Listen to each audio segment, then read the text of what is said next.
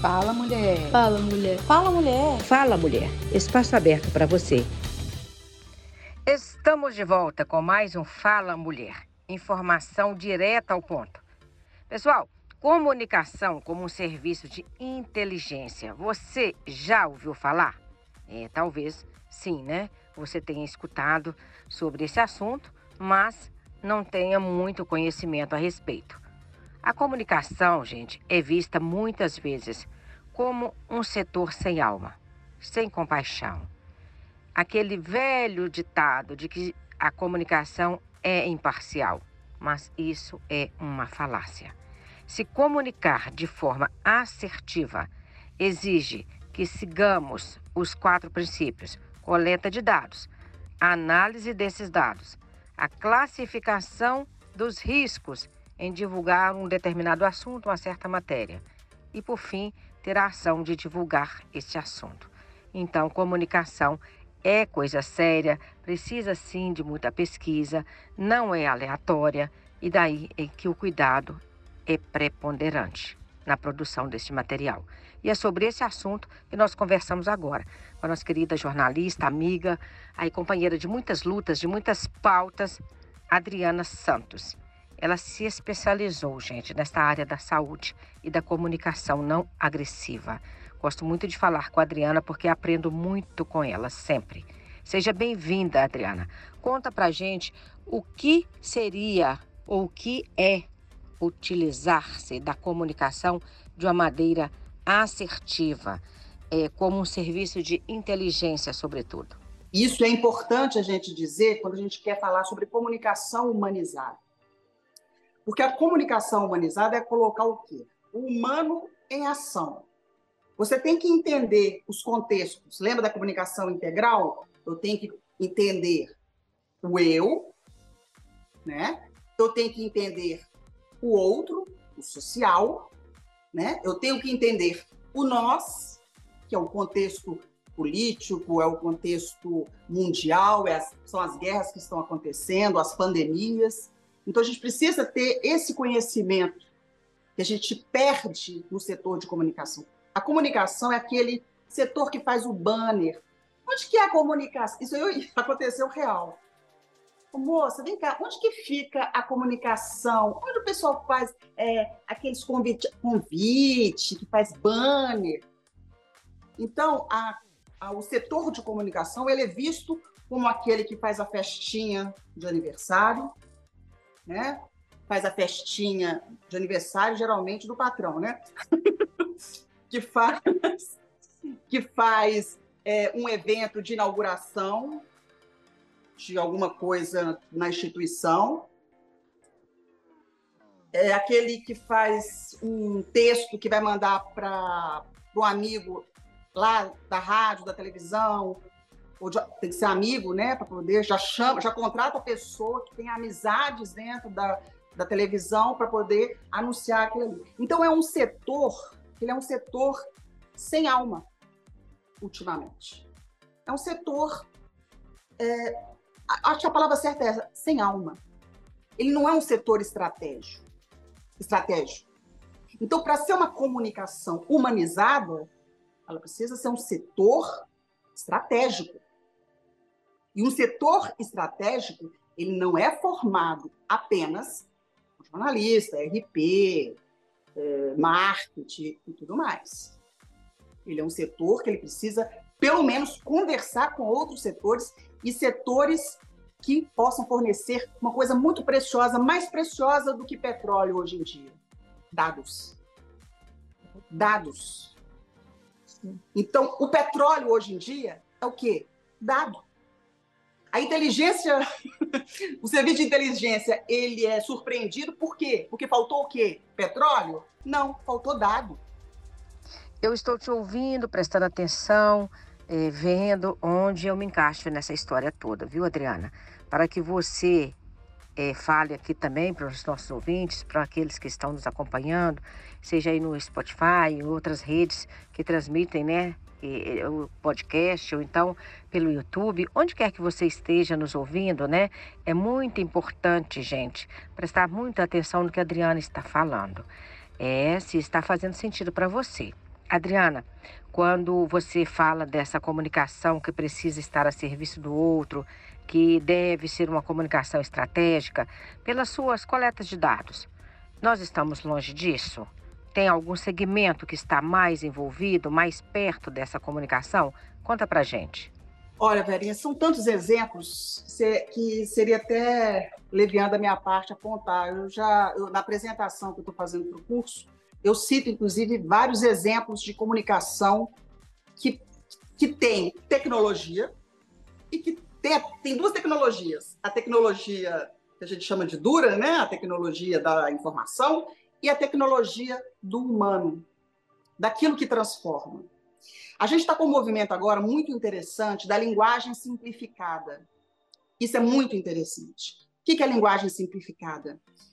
É você ter, porque não adianta, por mais é, é, posição que você esteja, se você conversa com, por exemplo, no seu, vamos colocar na, lá na relação médico e paciente. O médico ele é pós-doutorado, ele já fez doutorado na Europa inteira, foi para a China, foi para isso, foi para aquilo ali, não sei o que, não sei o que. Ele usar esse vocabulário com uma pessoa que mora numa zona rural, que não tem acesso direito à internet, ele não vai ser o melhor médico para essa pessoa, provavelmente. Por quê? Porque se ele não se colocar, aí vem a questão da empatia e muito mais além da empatia, que é simplificar a linguagem. É transformar o conhecimento que ele tem, ou seja, ele é um doutor, ele tem graduação, pós-graduação, ele tem experiência e tudo, só que naquele momento ele está conversando com uma pessoa fragilizada, que não sabe o que está acontecendo, cheia de sintomas e não sabe o que fazer.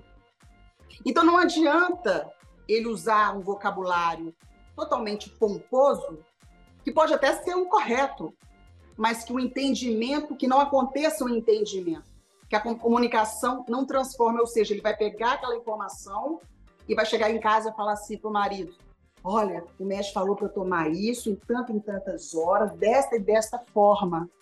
Então a linguagem tem que, tá, tem que ser simplificada. E a gente está com um movimento aí na Câmara do, do, dos Deputados, o Senado também está envolvido nisso, vários, é, vários líderes aí é, políticos colocando o seguinte, pessoal, a linguagem, o conhecimento, ele é amplo, né? A forma de conhecimento ela é maravilhosa, mas na hora que a gente vai tratar o cidadão e o cidadão é aquele que a gente não pode ser tratado, é o cidadão médico, é o cidadão analfabeto, não, é o cidadão. E quem é esse cidadão? É aquele que tem que ser entendido. Você tem que falar com ele como se você estivesse falando com, é infantilizado. Você tem que falar da forma mais clara, simples e possível. É igual o médico, né? O médico é, informou lá na, formou na UFMG, um médico assim, perfeito. Ele vai jogar o futebolzinho dele, aí vai tomar, sei lá, uma cervejinha, conversar com os amigos, ele conversa ali com os amigos de futebol e não vai falar de linguagem, de doença, de é, equipamentos que vão detectar, sei lá, um... ele vai falar, ele vai falar de uma forma simples. Ah, o cara, vai lá, você está precisando ver isso, ó, já passou da idade, tem que ir lá no meu consultório para te poder é, ver isso que está acontecendo com você. Eu estou usando de uma maneira é, muito é, com alegorias, né? Para entender Sim, que a linguagem ela precisa ser simples, para que Sim. as pessoas possam entender. A gente tem uma mania, e é uma mania, infelizmente, vem muito do marketing, de colocar palavras muito pomposas para dizer coisas que a gente já sabe. Sim. coisas é que a gente já tem esse entendimento. Uhum. Então, a linguagem simplificada é aquela linguagem que vai, que é o, é, é o tal do é, menos é mais. Eu vou te dar mais informação, com informação direta, clara, objetiva.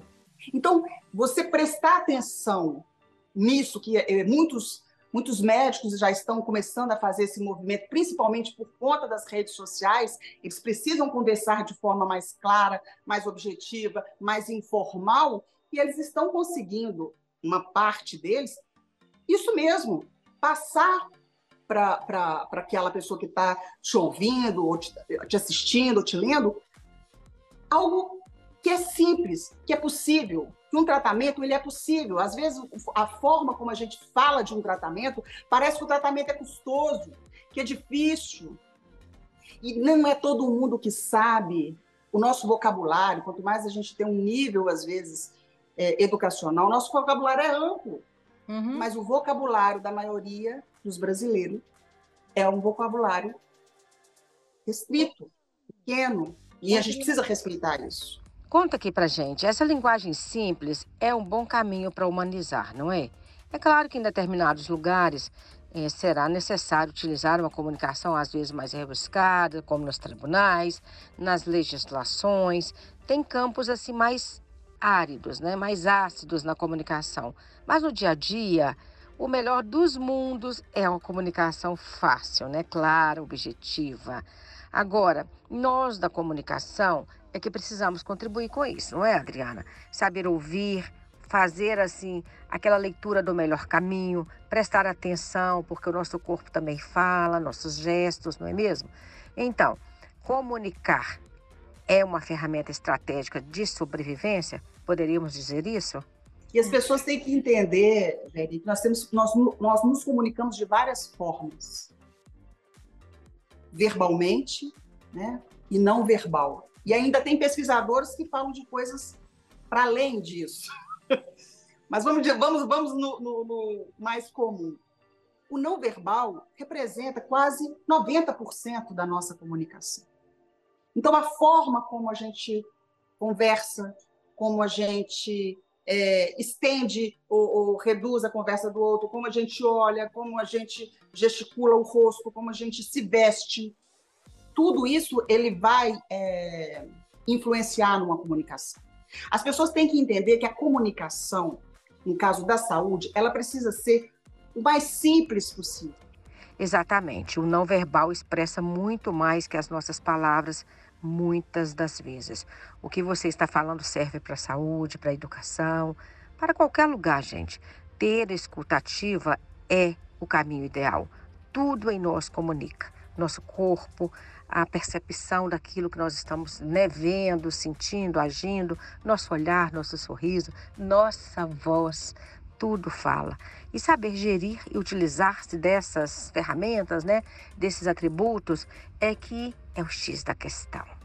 Com sabedoria é possível sim saber usufruir da comunicação estratégica para uma sobrevivência harmônica. Adriana, muito obrigada por essa prosa maravilhosa. Estar com você é sempre muito prazeroso, é impulsionador. Eu gosto demais de você. É isso, pessoal. O simples comove, transmite e inclui pessoas. Esse é o verdadeiro significado da comunicação, a inclusão. Um abraço, Adriana. E por falar em inclusão, eu quero deixar um abraço para amiga querida, querida, querida, querida, que quer fazer um podcast conosco, viu, Adriana? Comigo e com você, a Rosana Bastos, do Inclusive Nós. Até o próximo. Fala, mulher. Um queijo um beijo para você. Vera Lima, Central Eficaz de Notícias. Fala, mulher. Espaço aberto para você.